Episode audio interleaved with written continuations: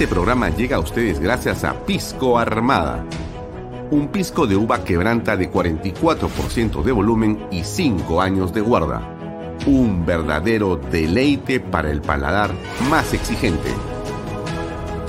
Cómprelo en bodegarras.com y recuerde, tomar bebidas alcohólicas en exceso es dañino. PBM Plus, alimento para adultos con HMB proteínas, vitaminas y minerales con HMB. Vainilla y chocolate, que ayuda a mantener la fuerza de los músculos. Visita pbmplus.pe y síguenos en Facebook como PBM Plus y en Instagram como arroba pbmplus.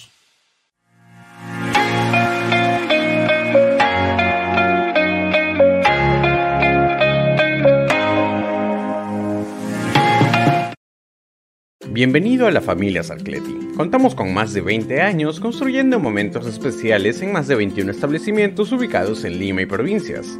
Tenemos la variedad de carta más grande para compartir en familia, con amigos o simplemente tomarte un tiempo para ti. ¿Estás listo para vivir la experiencia Sarcleti?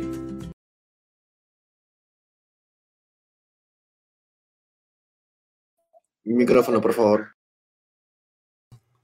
¿Qué tal amigos? ¿Cómo están? Muy buenas noches. Bienvenidos a Vaya Talks. Mi nombre es Alfonso Valle Herrera. Como todos los días estamos acá de seis y media a 8 de la noche.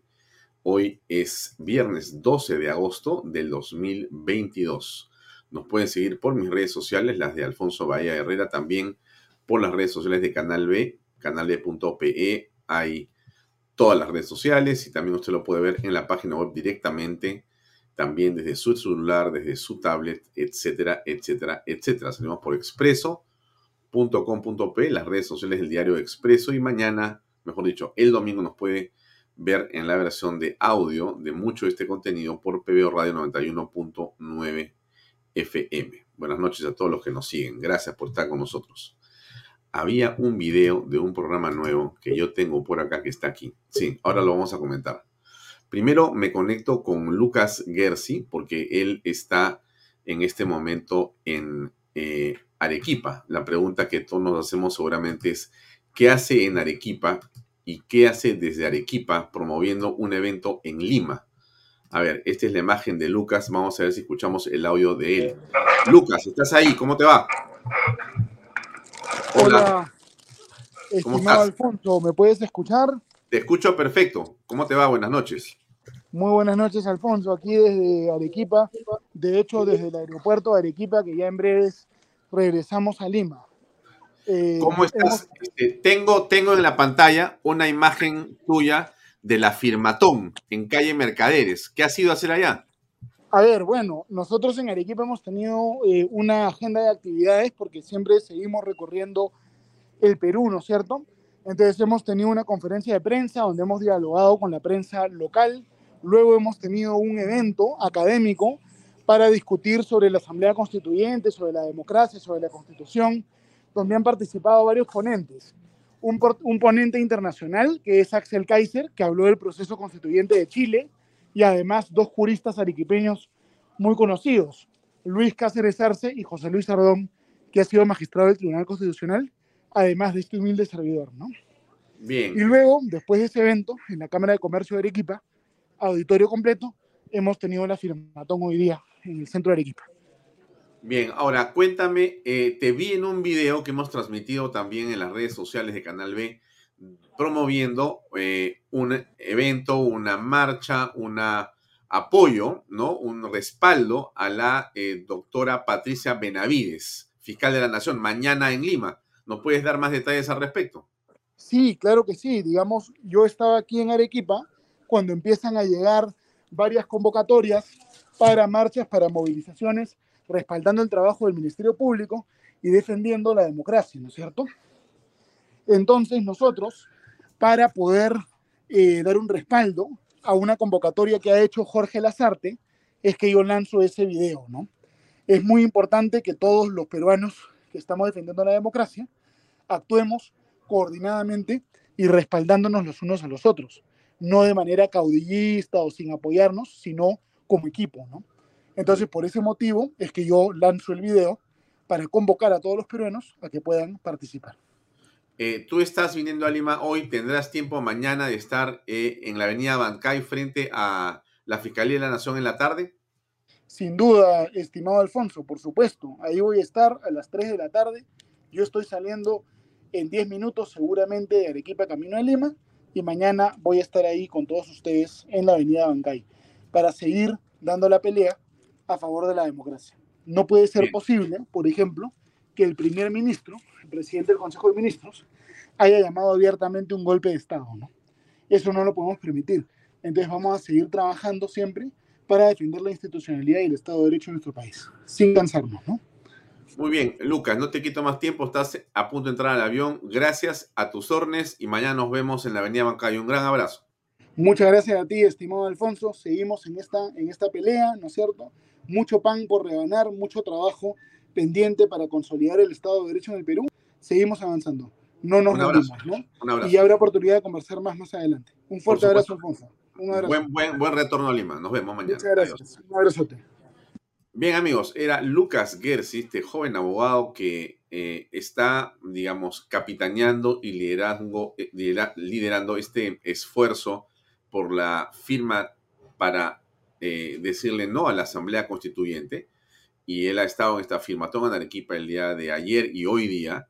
Y desde allá, por supuesto, hemos visto que está también apoyando este esfuerzo al que se ha referido de Jorge Lazarte de Integridad. Como ustedes saben, ayer transmitimos el video de Jorge Lazarte y vamos a volver a hacerlo ahora. Mañana hay una cita desde las 3 de la tarde en la avenida Bancay para darle un respaldo público a Patricia Benavides, fiscal de la Nación, en las investigaciones y pesquisas que viene llevando a cabo. Aquí está el video de Jorge Lazarte. La sede del Ministerio Público trabaja una de las mujeres más valientes del Perú, la doctora Patricia Benavides. Ella es fiscal de la Nación y nos está dando un ejemplo de coraje, gallardía y pundonor.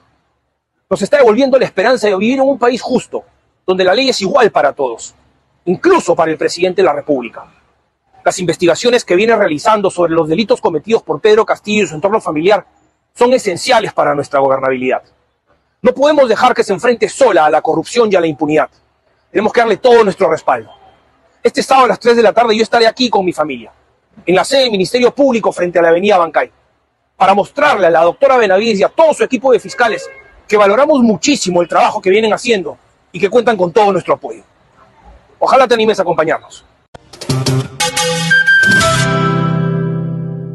Eso era Jorge Lazarte y hoy ha habido un grupo de eh, digamos, personas que han estado algunas horas en la puerta de la Fiscalía Nación, también invitando y respaldando a la señora Patricia Benavides. Aquí unas imágenes de este grupo de ciudadanos.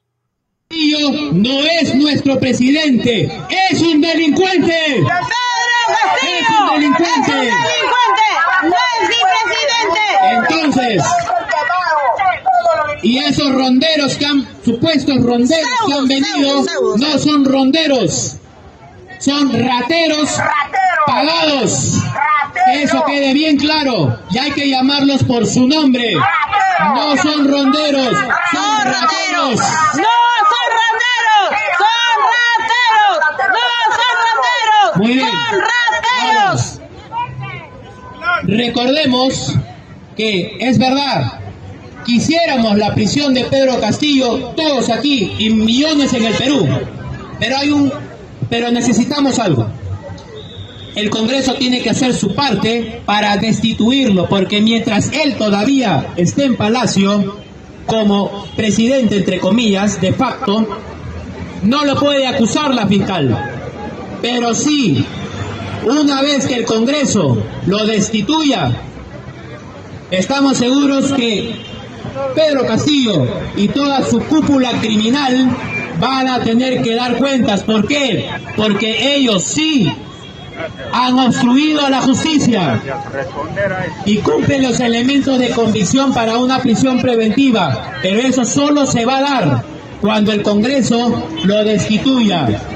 Y tenemos que apoyar al Congreso para que destituya a este delincuente y también para que inhabilite a Dina Boluarte. No nos olvidemos de ello. Así es que señores, con esto termino. Tenemos que centrar nuestras fuerzas en dar nuestro respaldo como ciudadanos a la fiscal de la nación, no apoyo, sino un respaldo momentáneo porque está haciendo lo que la fiscal anterior no quiso hacer, lo que Zorraida Ábalos, la sinvergüenza, no quiso hacer, pues lo está haciendo esta señora. Muy bien, pero no olvidemos, necesitamos... Bien, este es un grupo de personas, eh, no las conozco, son anónimos, estaban en eh, las inmediaciones, parece que es el frontis de la Fiscalía de la Nación, en realidad en la Avenida Bancay también, en las escaleras, y están ahí arengando y dándole un respaldo a la fiscal doctora Patricia Benavides. Mañana se va a llevar a cabo esta eh, reunión, esta movilización de ciudadanos en respaldo a la señora fiscal de la Nación. Hoy día, eh, bueno, ahora sí regresamos al programa. Vamos a entrar un poco rápido así porque estaba eh, Lucas Gersi en el aeropuerto, estaba por embarcarse y entonces queríamos tener su testimonio y por eso fue que entramos directamente con él. Pero el programa, el programa del día de hoy va a tener a por lo menos tres invitados, uno de los cuales ha sido Lucas Gersi, que estuvo con nosotros rápidamente. Vamos a estar también con Santiago Carranza Vélez. Santiago eh, es director de El Reporte. Ustedes, eh, si ven uh, el programa y están en la página web de Canal B, van a encontrar siempre que nosotros referimos de manera permanente el contenido del reporte. De hecho, el reporte también eh, coloca banners de Canal B dentro de sus publicaciones diarias. Ellos producen eh, un informativo de un par de minutos en la mañana, otro en la tarde, y también tienen un PDF que envían por WhatsApp y esta información es clave para formar su opinión. Yo se los he comentado a ustedes en varias oportunidades. Hoy va a estar con nosotros el director Santiago Carranza Vélez. Y hacia el final de Bahía Talks vamos a conversar con eh, Pepe Mato, con José Mato. José Mato es un abogado eh, que tiene mucha experiencia y prestigio. Eh, de hecho, es socio de un estudio de abogados principal en el Perú. pero Pepe Mato en realidad tiene también una, digamos, faceta un interés por los temas de carácter periodístico. De hecho, él ha tenido experiencia en medios radiales y otros. Y bueno, conversando con él en torno a la posibilidad de hacer algo nuevo y distinto en Canal B, eh, entonces nos hemos animado para que pueda tener un programa aquí. Y el programa va a estar con nosotros desde la próxima semana, los días lunes a las 8 de la noche después de Bahía Talks. Ahora, si usted me pregunta de qué se trata el programa, le voy a poner un video de unos 20 segundos y después se va a quedar usted con la intriga que finalmente de eso se trata todo en la vida. A ver, se lo pongo y de ahí conversamos un poquito más. Pero mírenlo con atención, por favor.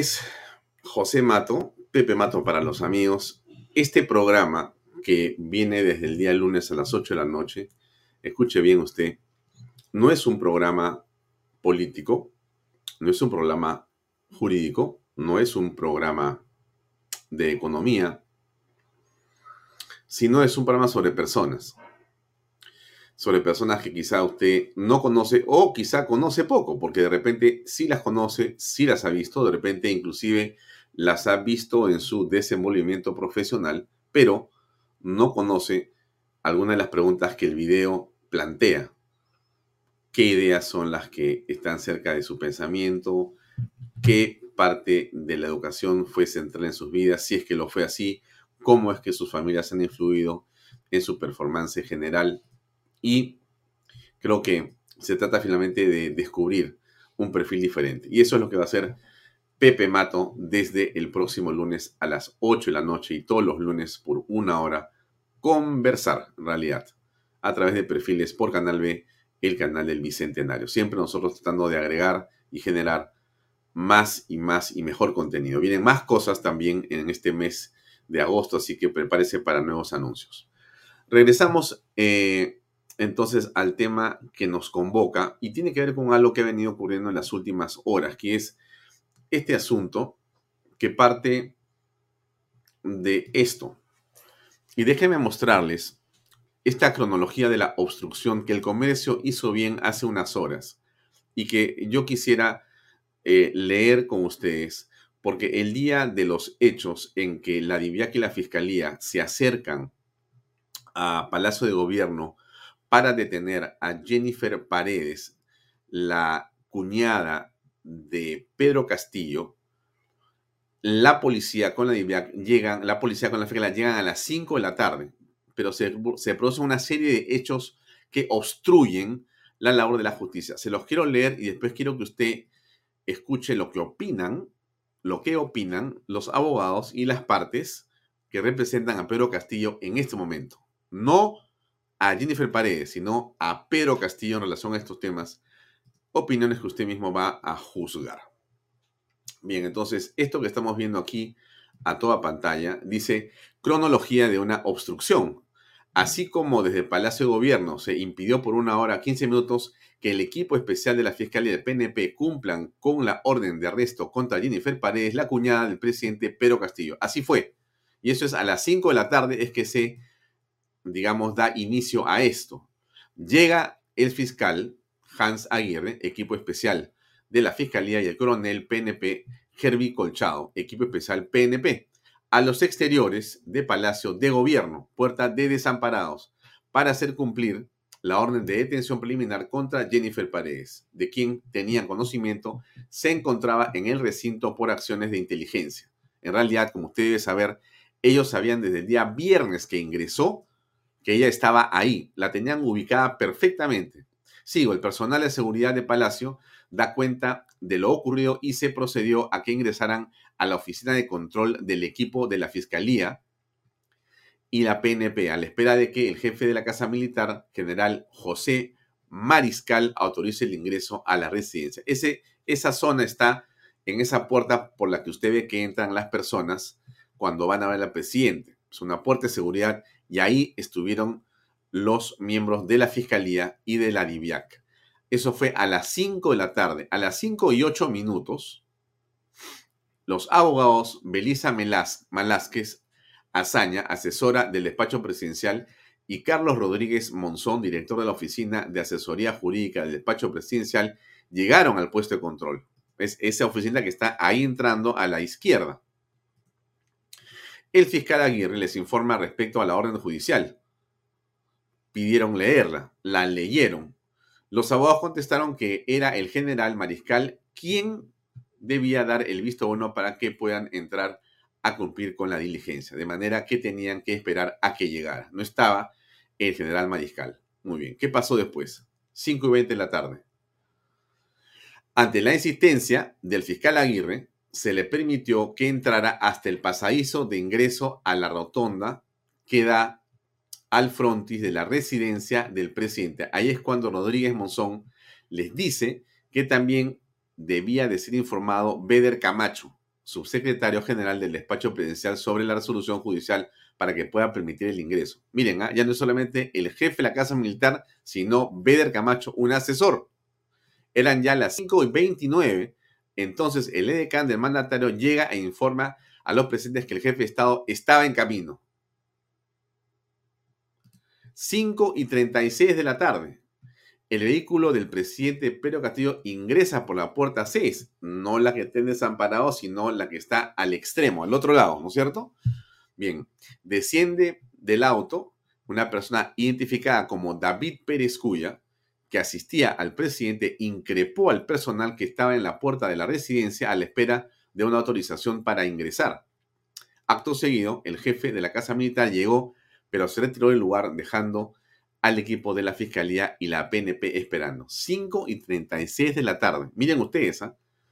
la Fiscalía con una orden judicial, no es una orden de la Fiscalía, es del Poder Judicial, nada, no les importó. 5 y 46 de la tarde.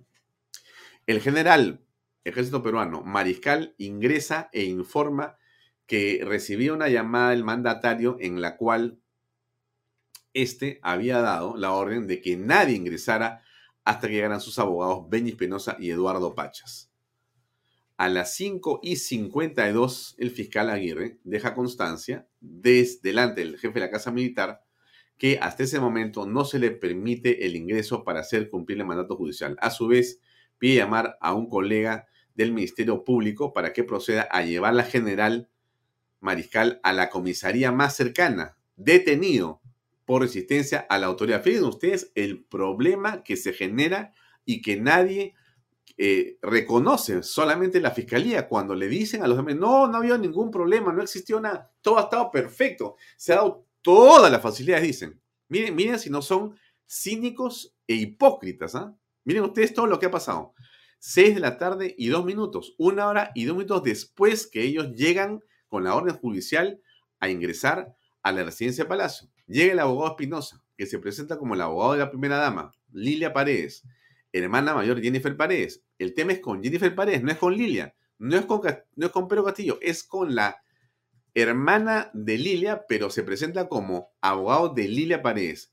Luego de tomar conocimiento de lo sucedido, pide leer la orden judicial en su integridad para recién coordinar la autorización de ingreso a la residencia. O sea, Llega, bueno, yo soy el abogado, tengo que leer todo el documento. A ver, voy a leerlo línea por línea. ¿No? Me voy a tomar todo el tiempo que quiera.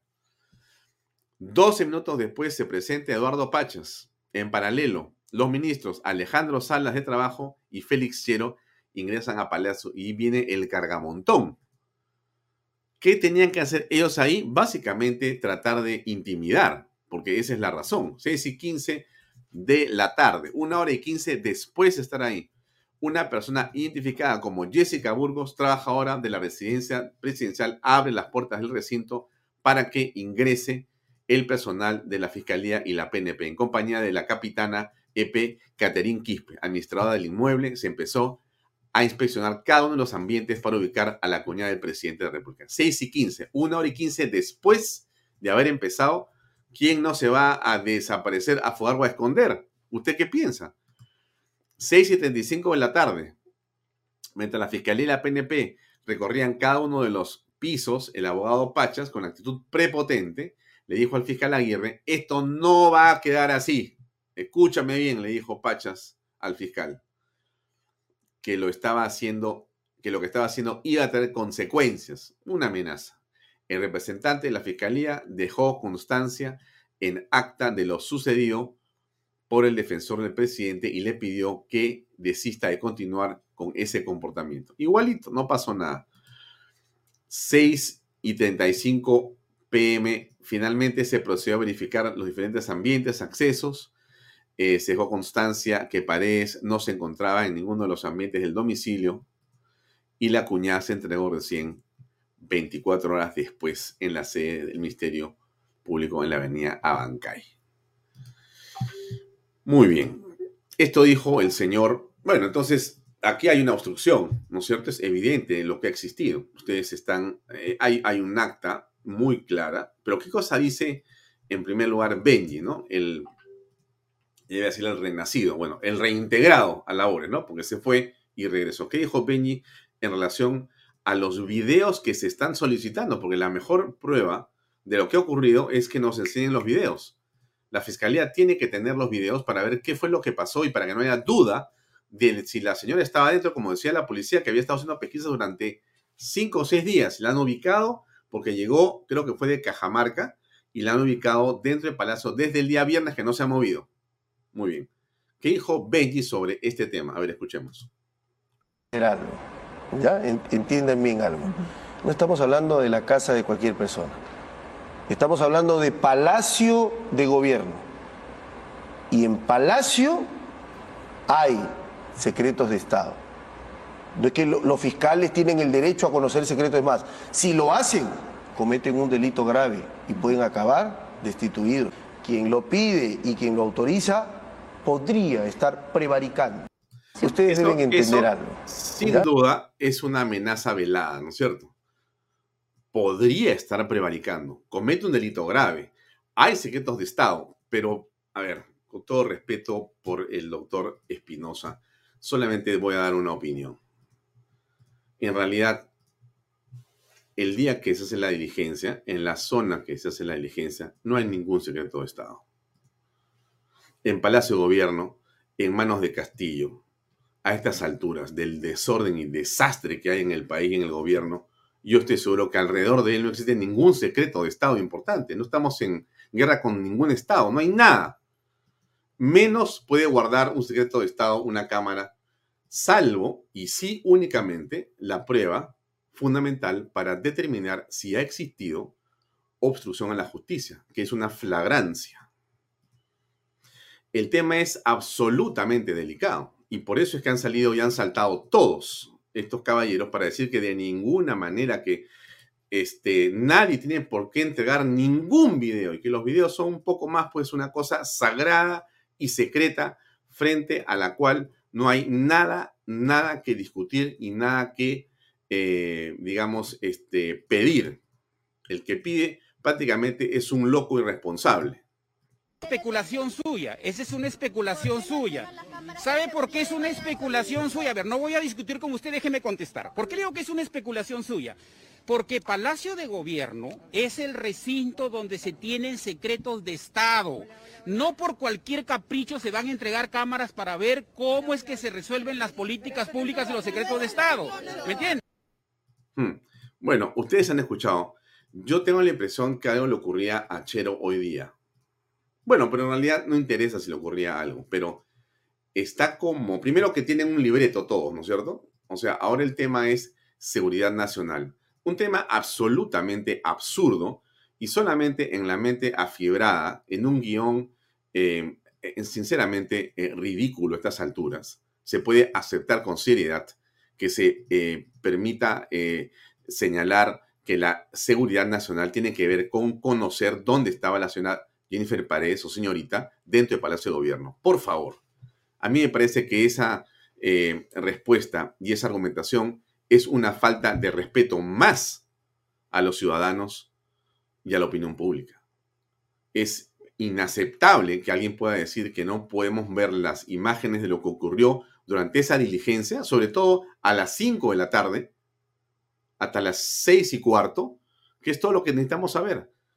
Y seguramente comprobemos lo que muchos sospechan. ¿Qué es lo que algunas personas sospechan? Que ella estuvo ahí, que fue avisada y que lo que ocurrió en ese cuarto fue que salió de la residencia y se fue a esconder a la zona administrativa, posiblemente a la oficina del presidente de la República, y se escondió ahí o debajo del escritorio o en algún tipo de lugar que sobra al costado de la oficina presidencial para esconderse. ¿Y quiénes han sido los cómplices de ello? Sin duda, Pedro Castillo, el jefe de la Casa Militar, los abogados, los ministros que han estado presentes ahí. Eso tendrá que dilucidarse. Yo no lo puedo afirmar, pero sí lo puedo sospechar. Sí puedo imaginar que eso puede haber ocurrido. ¿O usted no cree lo mismo? ¿O usted cree que realmente eh, no hay que ver esos videos porque algo de secretos podrían filtrarse? ¿Eso, cree usted también, como dice Benji, como dice el ministro Chero?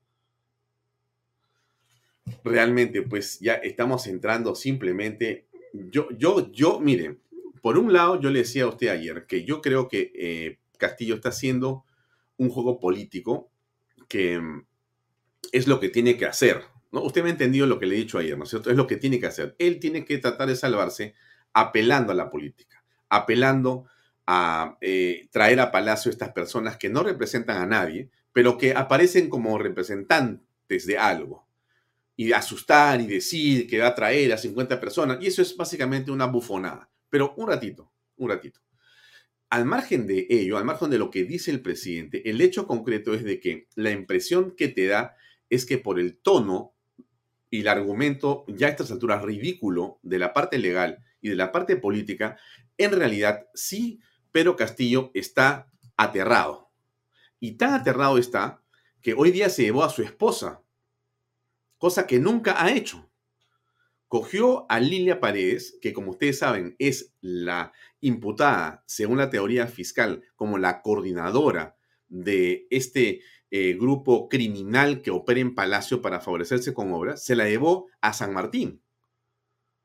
Nunca se lleva a su esposa a ninguna parte, pero hoy decidió llevarla a San Martín porque todos los rumores que conocemos hacen la idea de que la señora Lilia Paredes va a ser detenida en las próximas horas de manera inminente y que va a llegar otra vez colchado con la fiscalía y la van a enmarrocar y se le van a dar presa 10 días para interrogarla.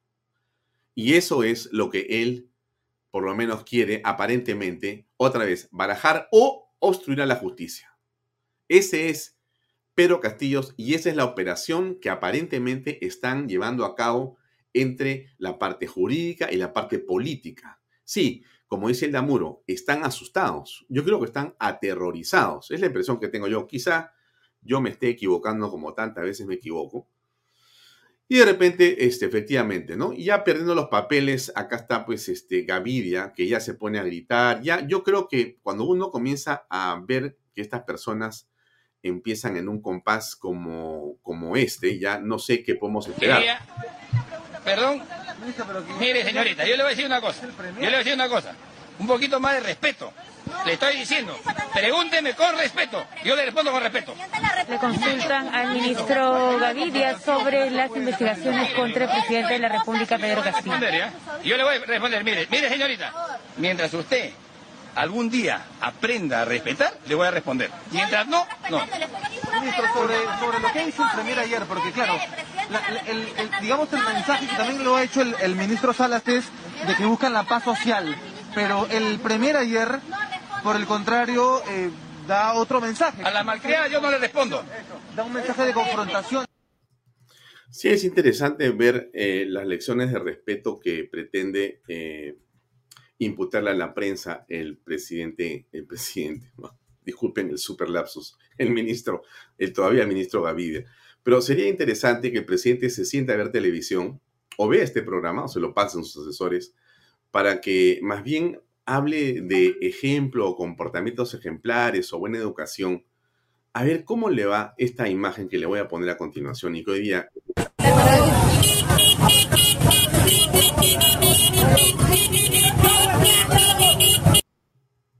Ustedes saben quién es este personaje de la historia reciente de la política peruana. Uno que se caía en las marchas callejeras cuando era profesor. ¿Se acuerdan cómo se resbalaba, se caía o hacía la finta que se caía? Bueno, acá está en todo su esplendor. Este es el chacarero, así le han puesto, el chacarero. ¿Y qué hace el chacarero? Pues seguramente como ya él está en otra dimensión, ya ni siquiera esto sinceramente a mí ya no sé cómo llamarlo. Bueno, este hombre ya ni siquiera, ni siquiera se amara a los pasadores. Porque tiene un séquito de gente que basta que él levante las manos y mira al suelo y se tiran al suelo para amarrarle los zapatos. Yo no recuerdo esto, quizá en alguna en algún libro, en, alguna, en algún libro que mi padre me había leído, mi madre leo cuando yo era muy chiquito, me acuerdo de algo de los reyes y que los tenían y los cuidaban de esa manera. No, no, yo no había visto esto. Nunca. Yo cuando vi la imagen hoy día dije, no, no, no, no, no, no, no, no puede ser. No, pero sí es. Bueno, es Pedro Castillo en San Martín el día de hoy, llevándose a la esposa para que no la detengan, se ha ido él ahí lleno de policías como siempre y dijo, bueno, necesito que me amaren los pasadores, por favor. ¿Cómo no, presidente? Se tiraron todos al suelo. En una forma que es absolutamente indignante y oprobiosa, ¿no? Esto es una afrenta a la Policía Nacional, a la Fuerza Armada, pero sobre todo a los peruanos. Porque bajo ninguna circunstancia un servidor público debe hacer algo como esto, porque humilla a la policía, mancilla el honor del uniforme policial y trata de una manera vergonzosa e indecorosa a la gente que está ahí para cuidarle como jefe de Estado. Realmente es una pena la manera en que se degrada la institución policial, pero sobre todo la institución presidencial, porque es el presidente el que exige esto. Y los policías, que son personas que dan la vida para cuidar al jefe de Estado, obviamente lo hacen seguramente para quedar bien. Pero es algo vergonzoso, vergonzoso. Usted ya sabe lo que ha hecho la eh, este, Defensoría del Pueblo cuando hace un rato ha eh, eh, publicado una comunicación en la que obviamente está este, señalando la indignación que toda la, nación tiene frente a una cosa como esta, ¿no? Déjeme compartir un segundo, solamente para recordar, si es que usted no la ha visto, se la voy a colocar acá. ¿Qué cosa dicen? Solicitamos al presidente de la República, Pedro Castillo, respetar dignidad de miembros de la Policía del Perú, que integran la seguridad del Estado a cargo de su custodia. Sus funciones no implican hacerse cargo de acciones estrictamente personales como el atado de calzado. ¿Qué cosa estamos haciendo, por Dios? Presidente, usted ya perdió completamente la razón. Esto solamente lo hace una persona que ya no está en sus cabales. Perdónenme ustedes. Este hecho agravia la moral de las fuerzas del orden, desdibujando su imagen ante la población. Recordemos que el mandatario es también el primer servidor de la nación y lo que tiene que hacer el mandatario es amarrar los zapatos a la policía, al revés. Y está obligado a respetar la dignidad de toda persona que labore en su entorno dando ejemplo a la ciudadanía. Sinceramente, este castillo es más grande que cualquier cosa que alguien se imaginó. Y Dios, que es peruano, tiene en algún momento que ajustar las clavijas a todos aquellos que decían Castillo no es Cerrón, Castillo no es Perú Libre. Castillo es una buena persona, es un buen profesor, un súper tipo. Él es una buena persona. No es una buena persona. Una buena persona, un hombre de buena entraña no hace una cosa así. Y termino con este video para pasar a conversar con Santiago. Se va, después de esto, a lanzar sus discursos. Porque para eso sí, le encanta, ¿no? Que ahora ha aprendido a coger micrófono, megáfono, ¿no? Y miren ustedes lo que dice, ¿eh? escuchen ustedes. Los niños, los estudiantes, nuestras alumnas, nuestras niñas, los mototaxistas, los maestros, los chacreros, los que venimos de la chacra. Los que venimos de la chacra. A ver si me pueden explicar, por favor, en qué parte del Perú hay una chacra donde el chacrero se para y hace así y se vienen las personas a ajustarle los pasadores. Yo no conozco una chacra así. De repente Castillo tiene una chacra distinta, pero no sé chacra de qué será. compatriotas, muy buenos días a todos y cada uno de ustedes. Ya no hay necesidad de estar gritando por esta realidad. Ese es el país que hemos recibido. Dos presidentes consecutivos y ahora he venido a constatar y aquellos que salen en la gran televisión, aquellos que cruzan la pierna en el set, entrevistando a gente que no conoce el país, yo les invito, les pido que vengan a hacerme una entrevista acá, en esa realidad. Acá, en este sitio.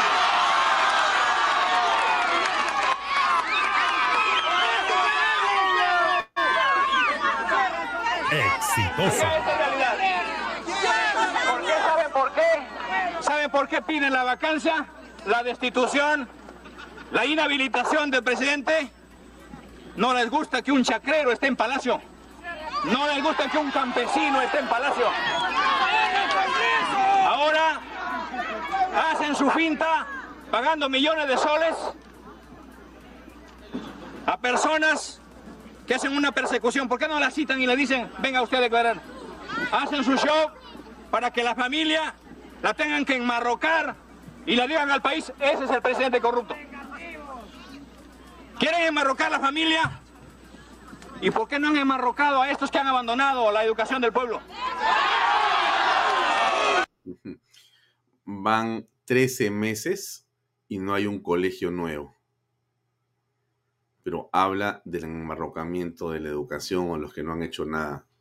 Van 13 meses y no hay un colegio nuevo. Ese es, ese es Pedro Castillo, pues, ¿no? El hombre que no ha tenido ningún tipo de reparo ni resquicio en ir a Zarratea a planificar cómo a través de los sobrinos, la esposa, la cuñada, los amigos, se repartían negocios, según la tesis fiscal y según lo que todos estamos apreciando. Otra imagen que contrasta, ¿no? Es esta que Oscar día con mucho tino colocó, dijo, dicen que se cree un rey, pero hasta el rey de España se amarraba los zapatos él mismo. Es la verdad. Todo esto es algo que estamos, digamos, viendo, estamos sometidos a esto. Y yo creo que esto va a continuar, ¿no?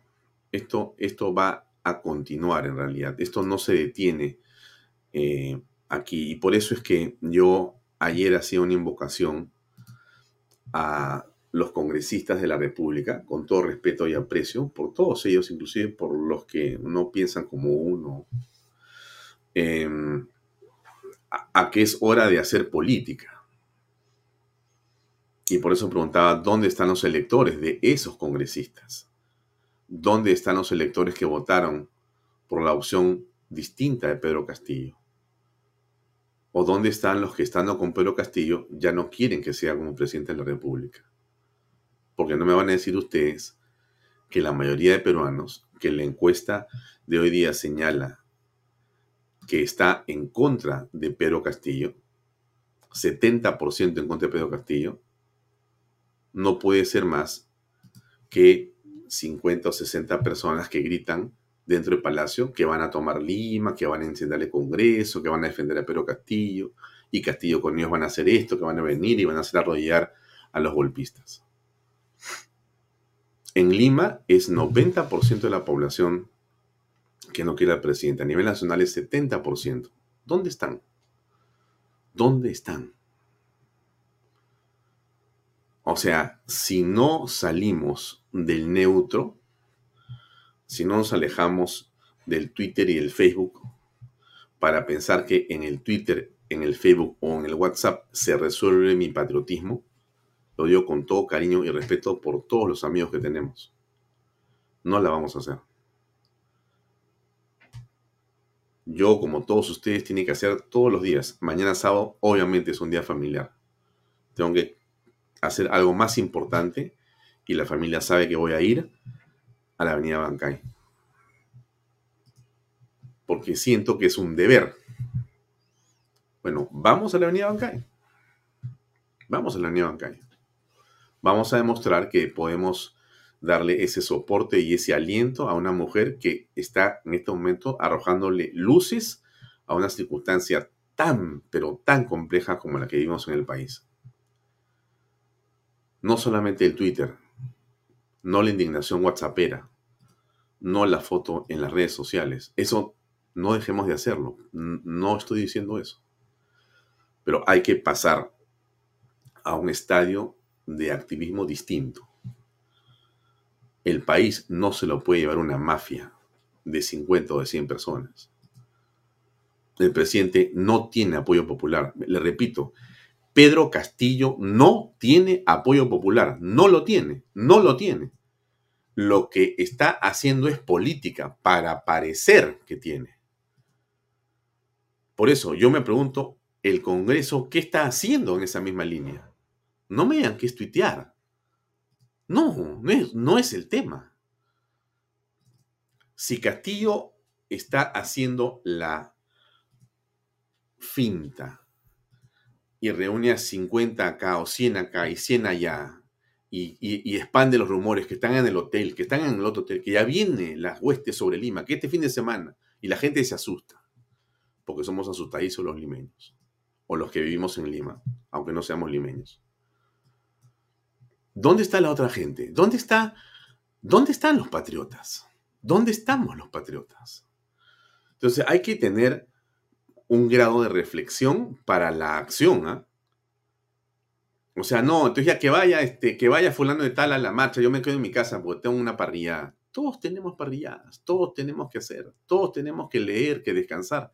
El sábado es un día de la familia. Mucha gente lo emplea en cosas que son muy importantes. Pero yo me pregunto, en esta circunstancia, ¿usted tiene en su agenda algo tan importante como lo de mañana a las 3 de la tarde en la avenida Bancay? Que esté ahí usted una hora, una hora y media, va caminando, cuadra un carro, se toma un taxi, se va en el metropolitano, camina un rato, está, muestra el afecto y el respaldo, coge su vehículo y se regresa a su casa. ¿Mm? Piénselo, piénselo, pero hay que hacerlo, no podemos quedarnos simplemente en una situación como la que estamos.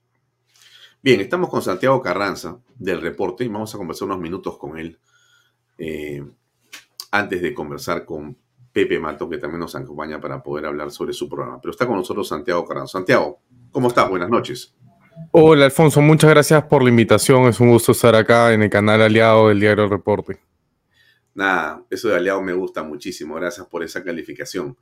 Este, Santiago, primero un gusto de, tenerte invitado acá por primera vez. Eh, realmente este, leo el reporte.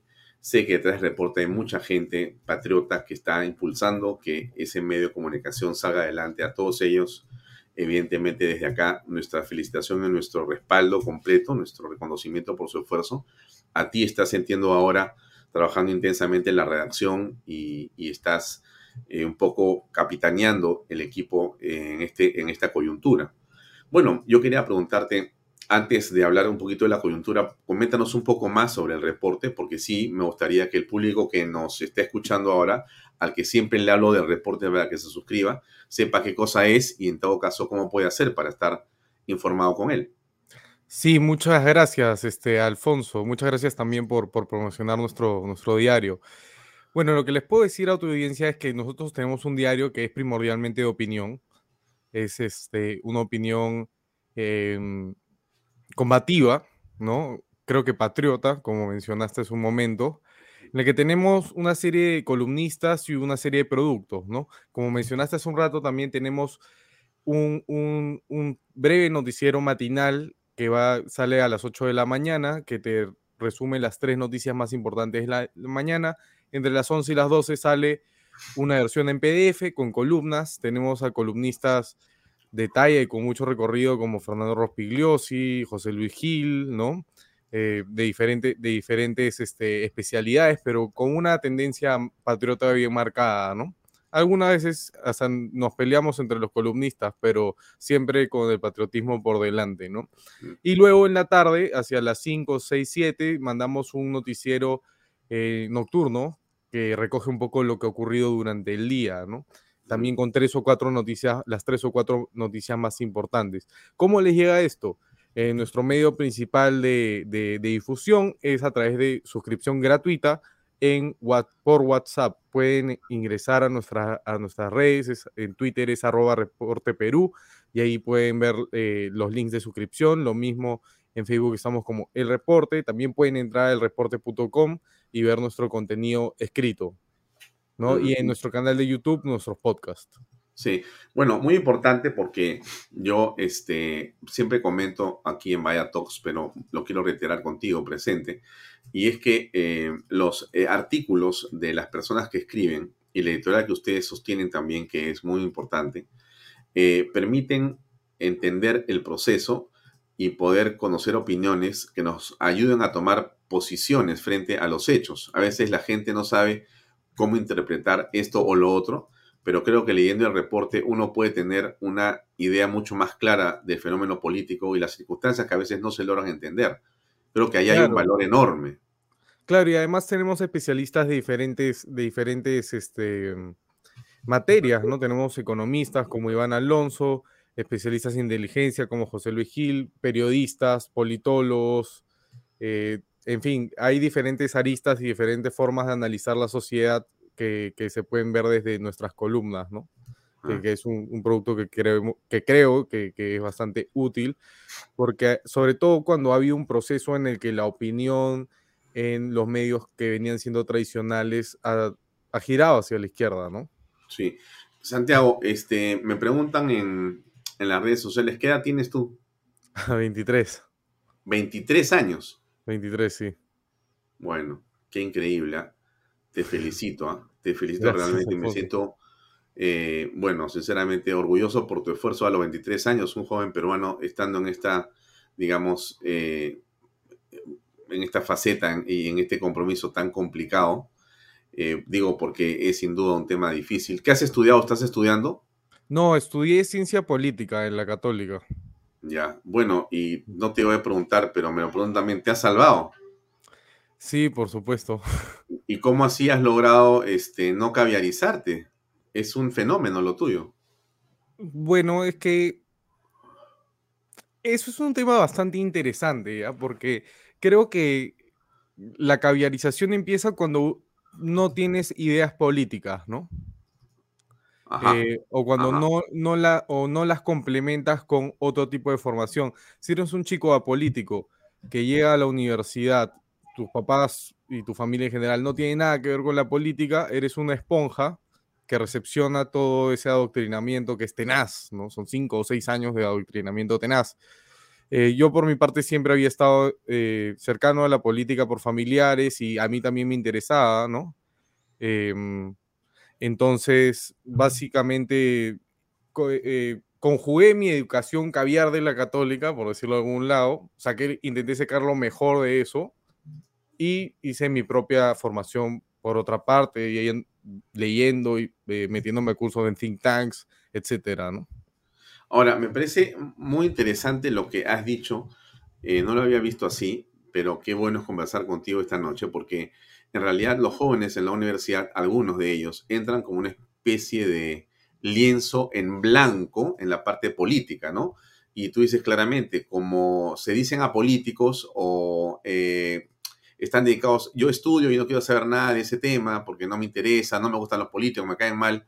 Sobre ese grupo de personas van más bien percolando, van germinándose ideas, actitudes, comportamientos que terminan por afectarlos y por convertirlos en seguidores de tendencias políticas como las que estamos comentando.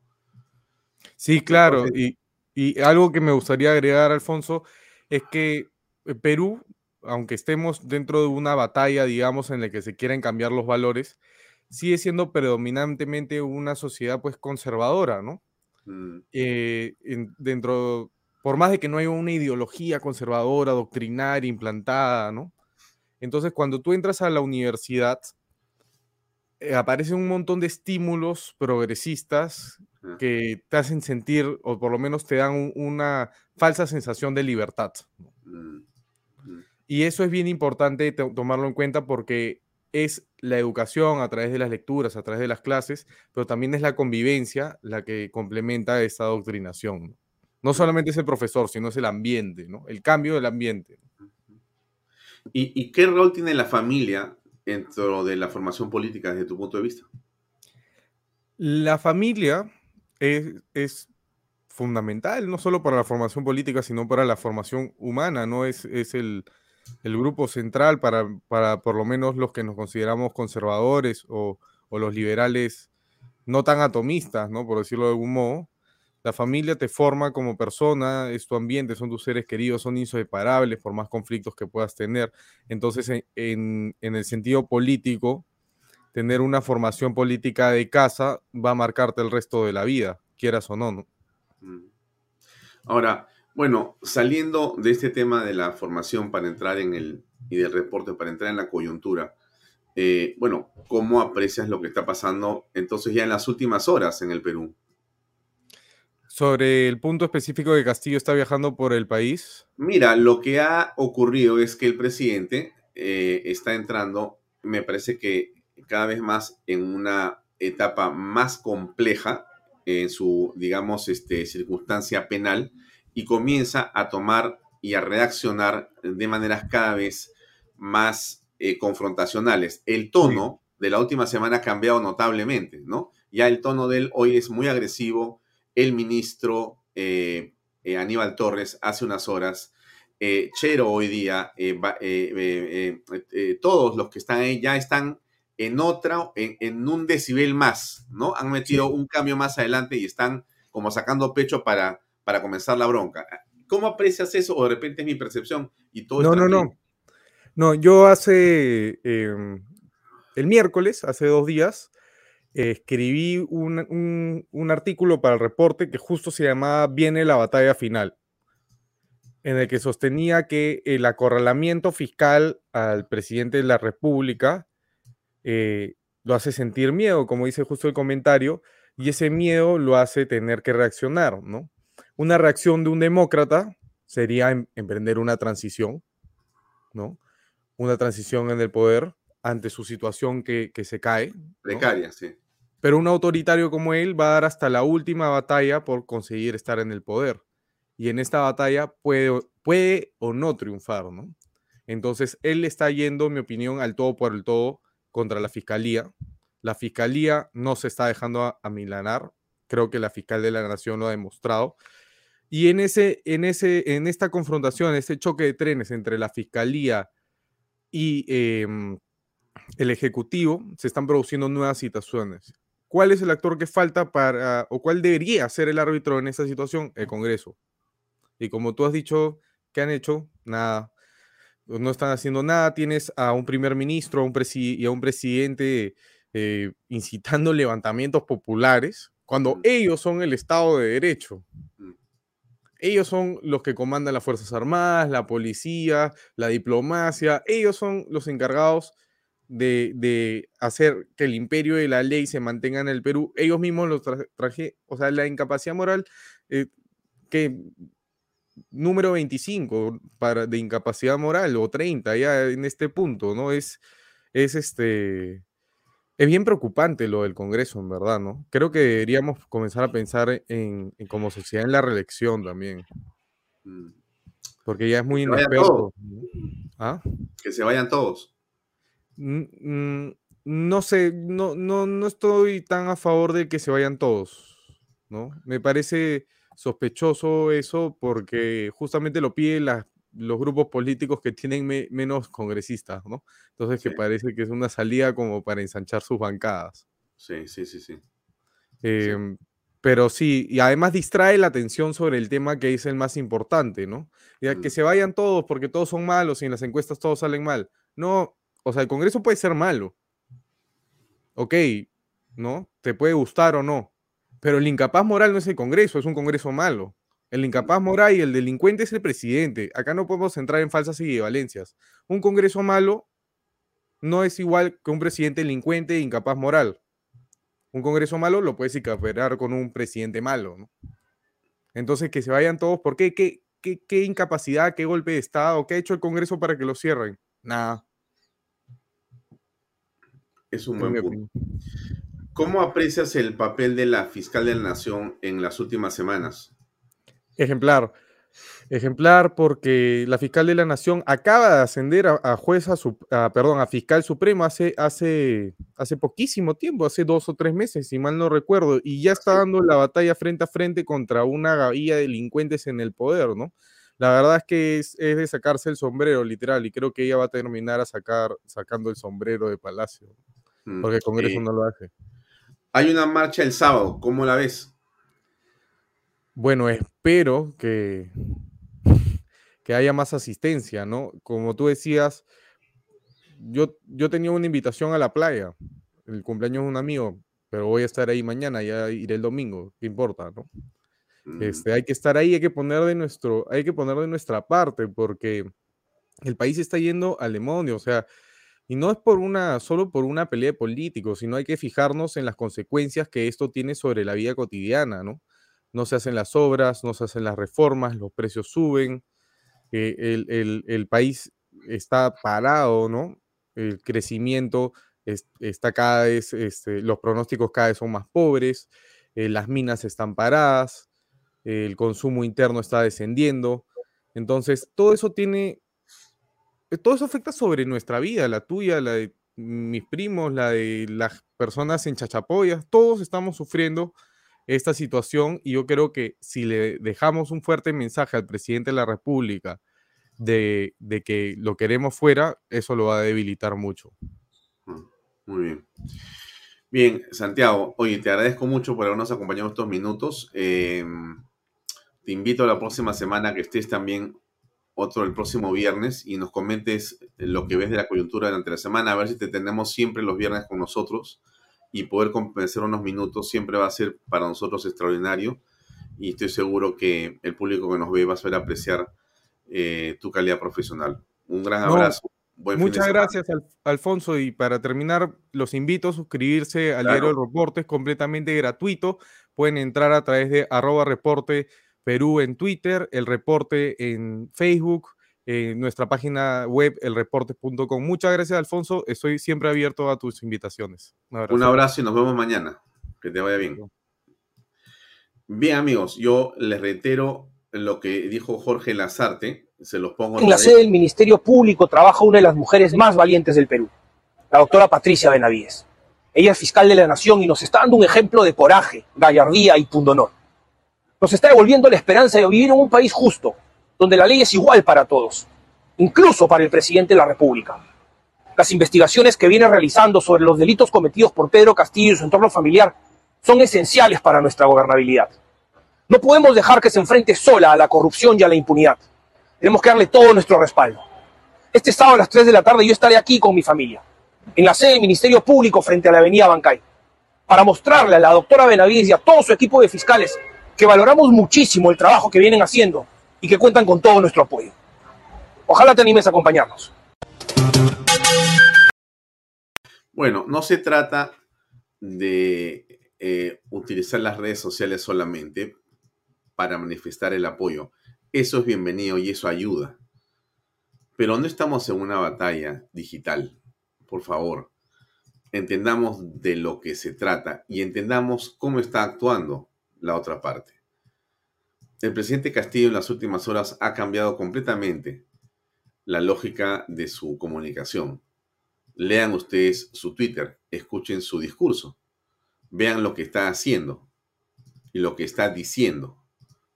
Él intenta asustar a los peruanos, cosa que está bien difícil. Bien difícil.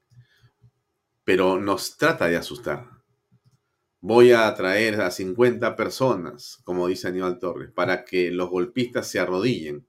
¿Dónde realmente cree que está o con quién cree que se enfrenta Aníbal Torres? ¿Con gente que se va a asustar? O sea, ¿realmente Aníbal Torres cree que nos vamos a asustar? Me parece que Aníbal Torres, no sé si por alguna razón que no entiendo, no comprende el fenómeno político a plenitud ensoberbecido como está en el espacio de poder que todavía tiene. Él junto con Pedro Castillo no están descifrando y analizando en realidad la magnitud de lo que está ocurriendo en el país. Donde van la gente los reprueba. Donde aparecen la gente los pifia. Sus propias huestes están absolutamente contrariadas con ellos mismos. No tienen apoyo de ninguna especie, salvo el dinero que todavía disponen porque son el Ejecutivo. Todo lo demás no existe. Y si ellos pretenden, vía la violencia, tratar de asustar a alguien para que se queden en el poder, eso es insostenible. Es insostenible. Y si un baño de sangre como el que pretenden con las amenazas creen que va a ser el camino para que se queden en el poder, sigue siendo insostenible. Lo que me queda claro a mí de lo que veo en las últimas horas y en este proceso político es que cada día y cada minuto tengo la certeza más clara que Pedro Castillo va a acabar preso de todas maneras. No hay forma que se salve. Pedro Castillo va a salir enmarrocado de Palacio de Gobierno por lo menos. Su esposa caerá en las próximas horas y los ministros de Estado que son responsables, según la Constitución, por lo que hace el presidente de la República, serán detenidos y serán presos también. Yo le aconsejaría al doctor Aníbal Torres y a los ministros de Estado que inviten a un historiador y que les cuente cómo ha sido la historia política del Perú en los últimos 30 años. ¿Dónde están las personas que se equivocaron o delinquieron? Ninguno se ha salvado. Este Perú, nuestra patria, es bien compleja. Y así como quiere, odia. Y Castillo ha, de muchas formas, contrariado las esperanzas de la gente que votó por ellos. A estas alturas, la gente que no votó por ellos todavía era capaz de esperar que hubiera un gobierno que corrigiera desde el principio el rumbo, pero no fue así. Castillo nunca corrigió nada y desde el principio de su gobierno comenzó a hacer tonterías que al final descubrimos que eran delitos. Ese es el tema frente al cual estamos ahora. Es un presidente que en realidad a estas alturas, como todos vemos, está acorralado, asustado. Y la violencia verbal de él y sus ministros de Estado y de todo el equipo que lo acompaña es prueba plena de que realmente ya estamos muy cerca del final. Hay que tener paciencia porque no hay otra manera de poder enfrentarnos a esta situación. Les pongo el video otra vez de esta.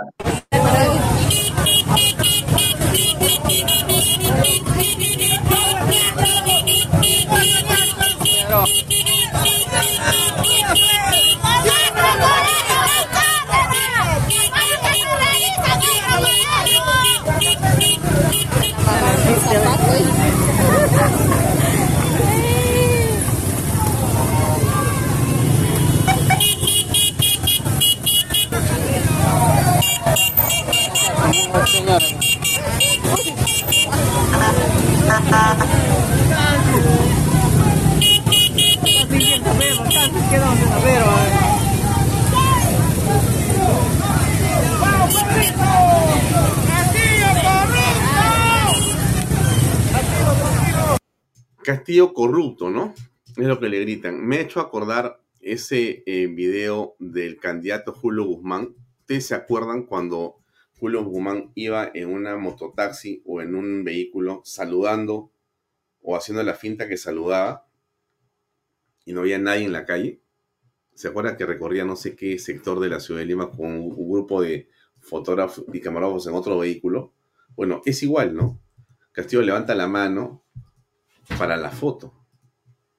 Porque si él se acerca donde cree él que hay gente, de repente le van a, contestar con violencia o le van a arrojar algo. El presidente ya no puede caminar por el país sin un séquito de 30 o 40 personas o 100 personas. No puede caminar en el Perú, Castillo, si no tiene un equipo de seguridad extremo, porque la gente lo va a linchar. No es la oposición, presidente. No son los medios, no es la fiscalía, no son los que, eh, digamos, perdimos las elecciones, como usted dice. No es así. Es la incompetencia, la frivolidad del poder, la frivolidad del poder, la corrupción, la que están ahogando a Pedro Castillo. Bien, hablemos de otra cosa. Cambiemos un minuto o unos minutos la tónica del programa porque yo les comenté al principio que nosotros en el ánimo de ofrecerles a ustedes siempre una parrilla de contenidos distinta, diversa, eh, pero sobre todo de calidad, conversamos con eh, el doctor José Mato, Pepe Mato para los amigos, que es un abogado que tiene una gran experiencia en el mundo del derecho. Es un profesional, es un hombre que eh, además es un hombre de familia, pero que también ha tenido una experiencia exitosa en una de las comunicaciones en algunos medios. Entonces, conversando con Pepe Mato, encontramos un camino, un espacio, un lugar para tratar de proponer un programa de una hora de duración donde se conversara con personas, pero escucho bien usted, ¿ah? no de política, no de economía, no de derecho, no de coyuntura, sino más bien se hablara de el ambiente en que esa persona se formó, las ideas que han, digamos, ayudado en esa formación, em, qué tuvo que ver la educación, cómo fue la niñez, y entonces conocer el perfil de personas que pueden ser en algunos casos totalmente desconocidas o de repente son algo conocidas, pero en, eh, digamos, circunstancias o en sectores que son específicos, ¿no?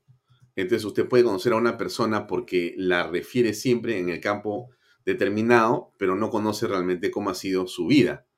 Entonces, Pepe Mato va a intentar, el gran desafío que tiene él es el de extraer historias en esas conversaciones y el programa le pusimos perfiles. Les voy a pasar la cortina del programa y después vamos a conversar unos minutos con Pepe Pato que ya está con nosotros aquí, pero le pongo primero la cortina y después lo presentamos a él. Aquí va.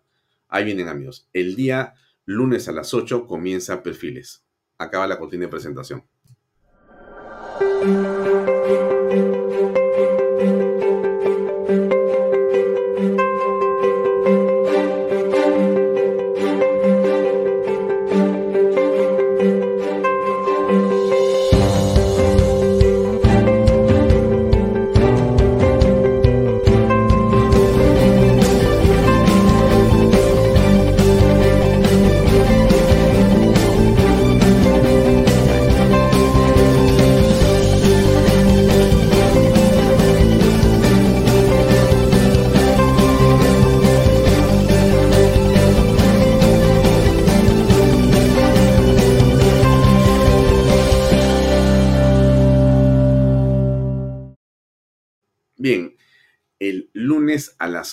De la noche, después de Vaya Talks, comienza la primera edición de Perfiles y está con nosotros Pepe Mato.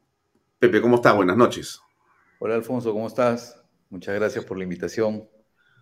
Un gusto, Pepe, este, que estés en Vaya Talks, primera vez en este programa y el lunes vas a debutar en Canal B con Perfiles. Bueno, cuéntanos, por favor, porque se trata de eso, ¿qué cosa es Perfiles ¿Qué has pensado y cómo lo has planteado, por favor? Bueno, de nada, agradecerte la confianza eh, a, ti, al canal, a, todo el equipo de producción que, en realidad han preparado toda una presentación, toda una plataforma para que el programa pueda tener todas las, herramientas necesarias para que esté a la altura de, los demás programas que tienen el canal, así que muy agradecido. Para mí, bueno, es un reto. Yo eh, busco que este canal rescate el valor humano, el aspecto humano de, los empresarios.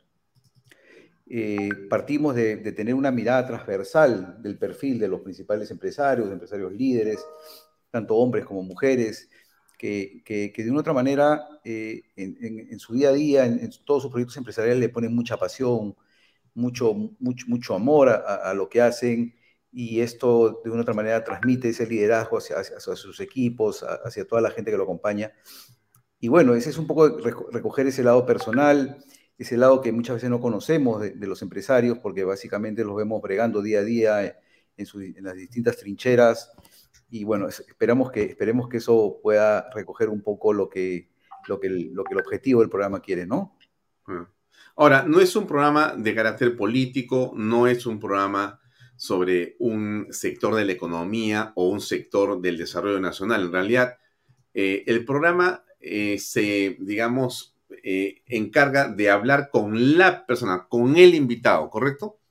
Sí, el, protagonista es el invitado, es, su vida. Efectivamente, este es un programa que, no, dentro, dentro del contenido, no, no tratamos tema de política, no tratamos tema de coyuntura actual, no, tratamos de aspectos relacionados con, con, el quehacer. Lo que, lo que buscamos es hacer un recorrido por la vida del empresario, por la vida del invitado, del personaje, donde estudió, eh, cómo fue su, vida universitaria, que nos cuente algunas anécdotas que de una otra manera en, esa, en esos primeros años van marcando ese perfil de empresario. Luego hacemos un pequeño recorrido sobre su trayectoria profesional, eh, sus primeros emprendimientos, eh, o, si trabajó en alguna compañía o alguna empresa, o se dedicó a alguna ocupación específica.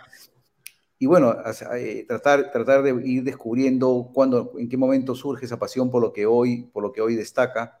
Y luego entramos ya a un aspecto más personal, conocer un poco de él, quién es la persona, cómo se, si es una persona cómo, cómo enfrenta eh, determinados aspectos de su vida, si es una persona soñadora, es es una persona pragmática, en fin, qué, qué, qué, visión de la sociedad tiene, siempre desde la perspectiva humana, ¿correcto? Queremos rescatar ese, ese, ese aspecto humano que, que muchas veces eh, no, no, no, tiene un espacio en, en, en los programas que, que, que, da la coyuntura y da las la distintas circunstancias que nos, que nos acompañan, eh, uh -huh. dejan de lado esa parte tan importante, ¿no? Ahora, tú no eres eh, un comunicador, eres un hombre más bien de derecho. Tú, tu especialidad es el derecho civil y tú eres parte de un estudio muy importante de abogados. En realidad, eh, la pregunta que la gente se hace es, ¿y cómo estás en esto? Bueno, yo, yo hace algunos años tuve la oportunidad de, de trabajar en, en Radio Programa del Perú, en un programa de entrevistas que se llamaba Más que Negocios pero siempre, de otra manera, nosotros, a ver, los, yo, yo, tengo, yo estoy muy involucrado en, en, mi firma, en mi firma legal, que es de Escasa Hierro, pero yo veo temas, aspectos relacionados con temas de infraestructura, con temas de compliance, pero la comunicación es un aspecto que, hoy, eh, quienes estamos en el mundo de los servicios, es importante, ¿no? O sea, la capacidad que podemos tener de comunicar, de comunicar nuestras ideas, comunicar nuestros consejos, eh, poder entender eh, eh que, hay detrás de nuestros clientes, qué es lo que necesitan, qué es lo que desean, nos lleva de una otra manera a, poder introducirnos en, unos aspectos que no necesariamente son aquellos relacionados con, el lado del empresario, sino también el factor humano, porque a partir de entender cómo piensa la persona, nosotros podemos captar cuáles son sus, realmente sus necesidades. Así que bueno, y además esto para mí es un, es un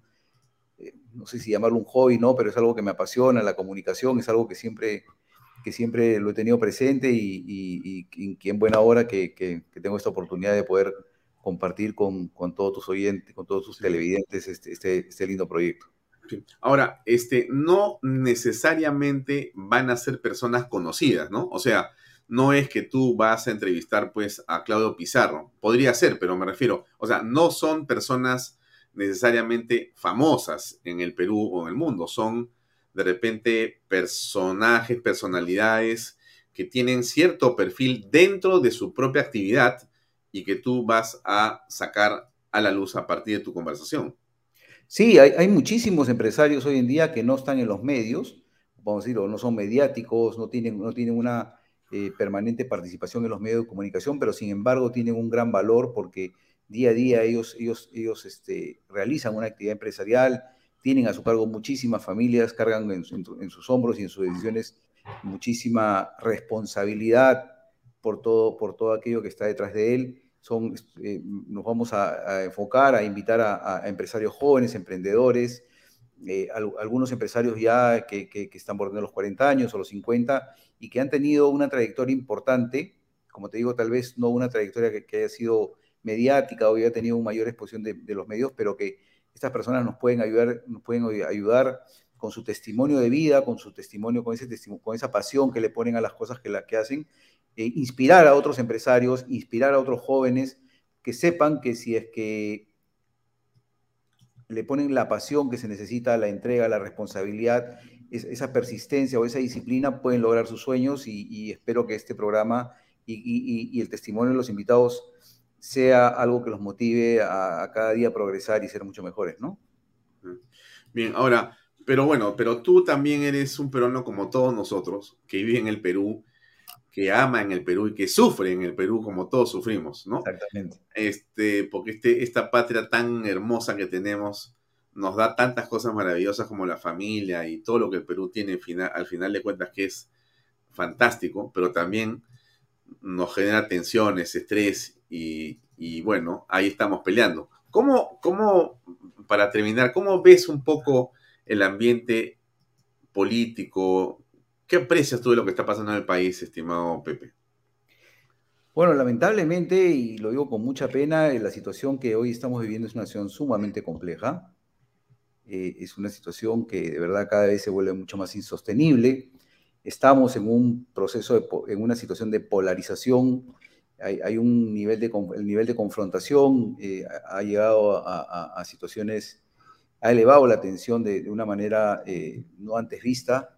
Definitivamente hay un sector mayoritario que, que reclama la vuelta a los niveles a los cuales nosotros veníamos acostumbrados hace muchos años. Lamentablemente este gobierno, eh, por su falta de capacidad de gestión, por una serie de factores que, todos sabemos, vinculados a los, a los casos de corrupción que se les atribuyen, vinculados a esta falta de, gobernabilidad.